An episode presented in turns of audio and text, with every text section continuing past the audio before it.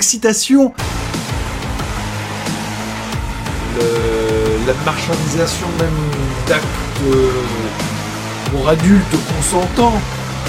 Plus sérieusement, bienvenue dans cette nouvelle saison de Neotail Podcast. J'espère que vos fêtes se sont bien passées et que vous êtes prêts à attaquer cette année 2021 avec le sourire. Bon oui, là on est en février, mais qu'est-ce que j'y peux, j'ai un planning à respecter. Bref, Bref, à l'heure où j'écris cet épisode, nous sommes le 23 décembre 2020 et j'ai tout juste fini Cyberpunk 2077 la veille, après environ une quarantaine d'heures passées à Night City. Le temps de terminer le jeu et de faire quasiment toutes les quêtes annexes, terminer environ 30% des contrats et acheter 3-4 voitures. En gros, je suis loin d'avoir complété le jeu, mais j'en ai fait ce qui me semble être son contenu principal et pas celui de remplissage. Et avant d'aller plus loin, il faut que je vous prévienne, bon alors, déjà critique garantie sans spoil, mais surtout, bah, je suis conscient que parler d'un jeu aussi grand public ayant tant fait parler peut potentiellement faire découvrir le podcast à quelques personnes. Bienvenue si vous en faites partie d'ailleurs. Il me semble donc important de vous parler vite fait de mon parcours de joueur, mes attentes par rapport aux jeux vidéo et à Cyberpunk 2077 avant de commencer la critique. Et pour parler sans langue de bois, j'ai besoin de justifier mon avis avant de me faire défoncer la gueule, parce qu'on va pas y aller par quatre chemins. Si t'aimes le jeu, t'es un vendu, et si tu l'aimes pas, t'es un connard. Donc,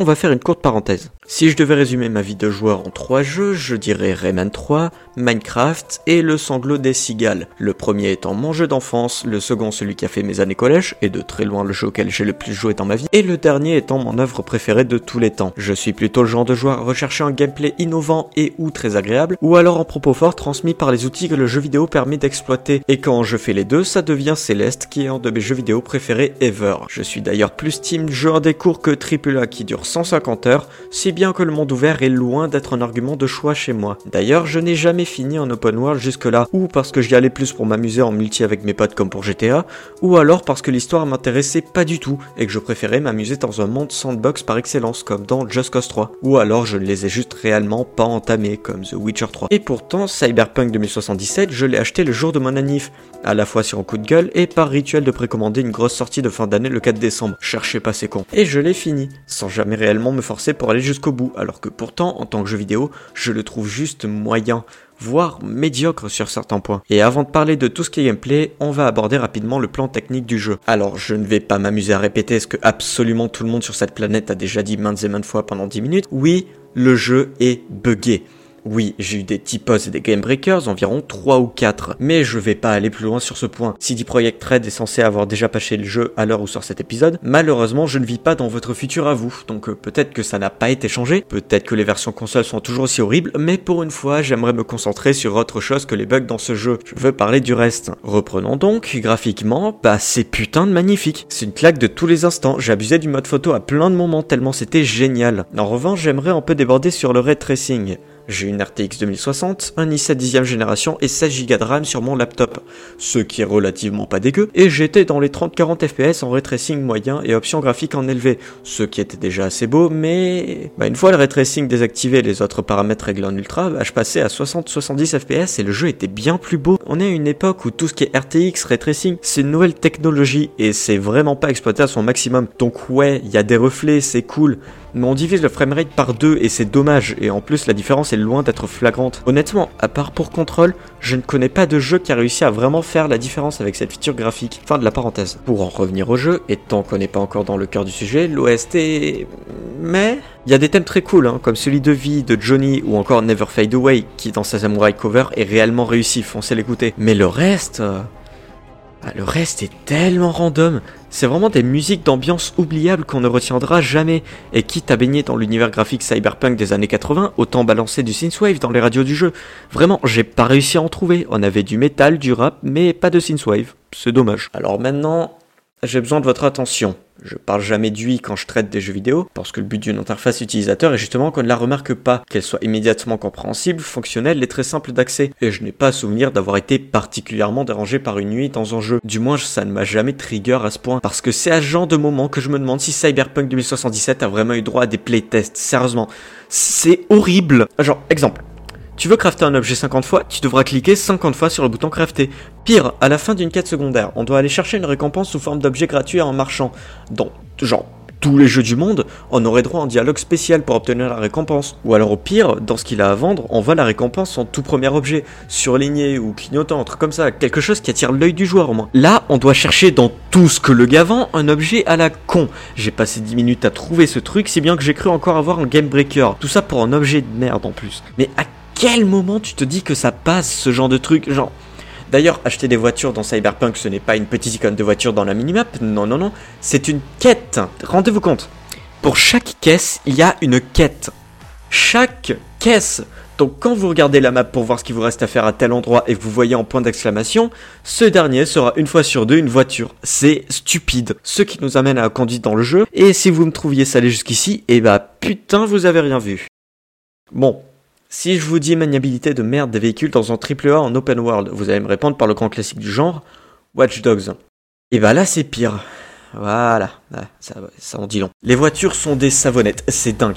Pas moyen de faire un trajet sans se bouffer un obstacle par erreur. Mais le pire, c'est que dans leur connerie, CD Projekt Red a développé une conduite propre pour chaque voiture, ce qui fait qu'aucune ne se contrôle exactement comme les autres. Et on part de voitures à peu près maniables à patin à glace. Alors maintenant, imaginez une suite de quêtes qui vous fait faire des courses avec ça.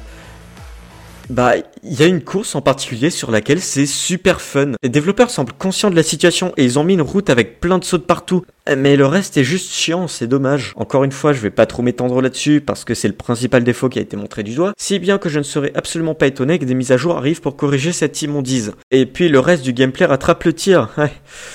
Ouais. Ouais, le tir, on va parler de ça, ouais. Bah non, le tir est pas rattrapé du tout par le bref, c'est mou as fuck. Le feeling n'est réussi que sur quelques armes comme le fusil à pompe, mais sinon c'est niette. Le problème étant que le cover shooter, j'en ai ma claque et je pense pas être le seul. Sérieusement, je trouve plus rien de fun à devoir se cacher toutes les deux secondes derrière un poteau pour éviter les tirs adverses parce que dans le jeu vidéo, on se bouffe ça depuis la mode des Call of sur 360 et PS3.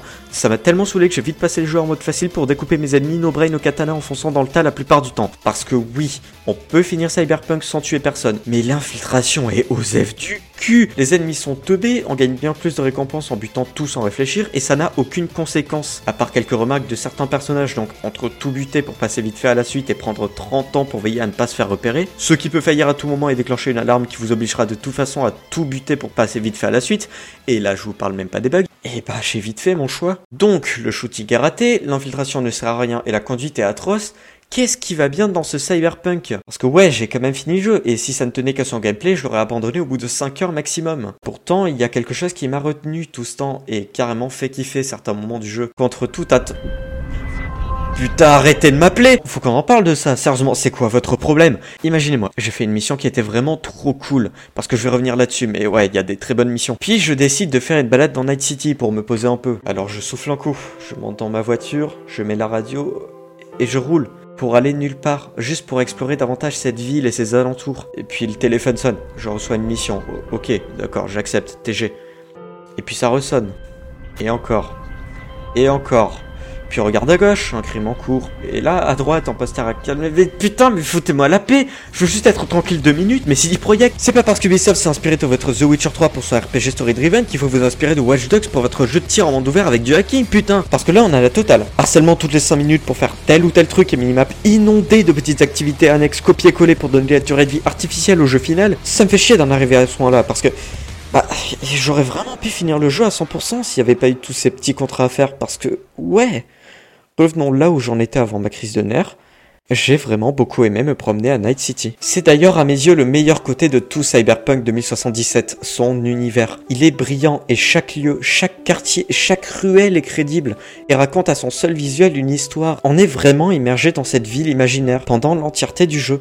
Si bien que je me suis très vite surpris à vouloir en savoir plus. J'ai fait les quêtes secondaires, j'ai assez pu utiliser la téléportation et je suis même allé lire l'artbook pour en savoir plus. D'ailleurs, je vous le recommande cet artbook. Il est disponible en ligne pour peu que vous possédiez déjà le jeu et il est très riche en informations. Et par rapport aux quêtes secondaires, ce sont elles qui offrent les meilleurs moments de jeu avec des personnages brillants comme Judy, Rogue ou Panam qui, malgré un développement de leur personnage qui a tendance à sauter quelques étapes, genre le frog pot to base est bien trop rapide, et bah ces personnages proposent des quêtes captivantes comme Pyramid Song qui est clairement mon moment préféré de tout le jeu, dans l'ambiance et la crédibilité débordée pendant ces 30 minutes. C'est d'ailleurs ça qui m'a poussé à finir le jeu. Je voulais voir la fin de l'histoire, j'étais vraiment engagé. Tout ça c'est super cool. Cependant, le plus gros souci du jeu est le fait de montrer une histoire, des éléments cyberpunk, mais de jamais les remettre en question. Et Ouais, c'est vraiment super dommage. Je n'ai pas joué au jeu de rôle Cyberpunk 2020 duquel découle le sujet du jour, donc je ne sais pas si celui-ci a les mêmes soucis. Mais où sont les questionnements du cyberpunk? Le transhumanisme, le rapport au corps, tout ça il est où? Il y a une vraie philosophie derrière ces histoires de science-fiction. Surtout qu'entre temps j'ai joué à Wrestling Club, alors... Euh, et les présenter à travers le gros jeu de l'année, le plus attendu et joué par des millions à sa sortie, aurait été une excellente façon d'initier le public à tous ces thèmes. Mais non. Rien.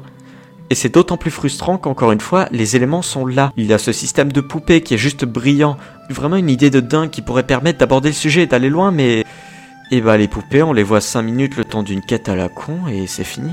Tout ça nous amène vers la conclusion de cette critique, et je pense que vous avez bien compris mon avis sur le jeu, un gros mais. Mais je peux pas juste partir sur un mais, ça fait trop bâclé, genre vague. Je préfère donner un avis qui ne sera, du moins je l'espère, pas donné sur toutes les critiques du monde de ce Cyberpunk 2077. Le jeu n'est pas tant un RPG. Alors oui, calmez-vous, il y a un système de level upping, du crafting, des éléments améliorables et qui nous donne différentes stats, des choix multiples dans le dialogue, et on crée notre personnage de A à Z. Je sais, j'ai joué au jeu, figurez-vous est-ce que ça veut dire qu'on est forcément sur un jeu de rôle? Sans vouloir repartir dans la question c'est quoi un RPG parce qu'on va en avoir pour 10 ans sans jamais trouver de réelle réponse, à peu près tous les open world du monde ont pour la plupart des features présentes dans Cyberpunk 2077, mais ça n'en fait pas des RPG pour autant, on est plutôt sur des mécaniques de light RPG. La seule chose qui fait vraiment jeu de rôle pur jus dans ce que je viens de dire, c'est le personnage entièrement customisable. Sauf que bah c'est très peu exploité, c'est juste un éditeur de personnages au début, euh, ça va pas plus loin. Et étant donné que le gameplay est, disons, Shooting générique as fuck, conduite dans un monde ouvert, cataloguant un peu partout, point de compétence, équipement modifiable et hacking, bref, Watch Dogs à la première personne, j'ai plus envie de définir Cyberpunk 2077 comme un FPS narratif. Alors ouais, c'est moins vendeur, mais ça me semble bien plus approprié. Par rapport à mon avis plus global, je crois que c'est la première fois que je délaisse autant le gameplay d'un jeu au profit de son univers. D'ailleurs, je peux me tâter à vous le recommander si vous intéresse, mais plutôt pour 30 ou 40 euros. Il atteindra sûrement ce prix assez rapidement, surtout vu le scandale qu'il a généré, d'ici fin de l'année pour les soldes de Steam si vous voulez mon avis. En tout cas, Cyberpunk 2077 m'a donné envie de jouer à plus de jeux d'exploration story-driven. Et pour Noël, j'ai pu procurer Death Stranding et Outer Wilds, deux jeux que, pour le peu que j'en ai fait, j'apprécie vraiment. Je me suis aussi résolu à jouer à The Witcher 3 cette année et pourquoi pas à The Outer Worlds. Et c'est probablement une des meilleures sensations lorsqu'on finit un jeu, avoir envie d'explorer plus de créations du même genre, donc quelque part, il a clairement été une douche froide sur beaucoup de points de vue, mais personnellement je suis content d'avoir joué à Cyberpunk 2077. Je n'achèterai sûrement pas ces DLC, je ne rejouerai possiblement d'ailleurs jamais au jeu, je n'en ressens aucunement l'envie et encore moins le besoin, mais j'en au final un périple très agréable au sein de Night City, et les bons souvenirs sont trop rares pour ne pas être appréciés.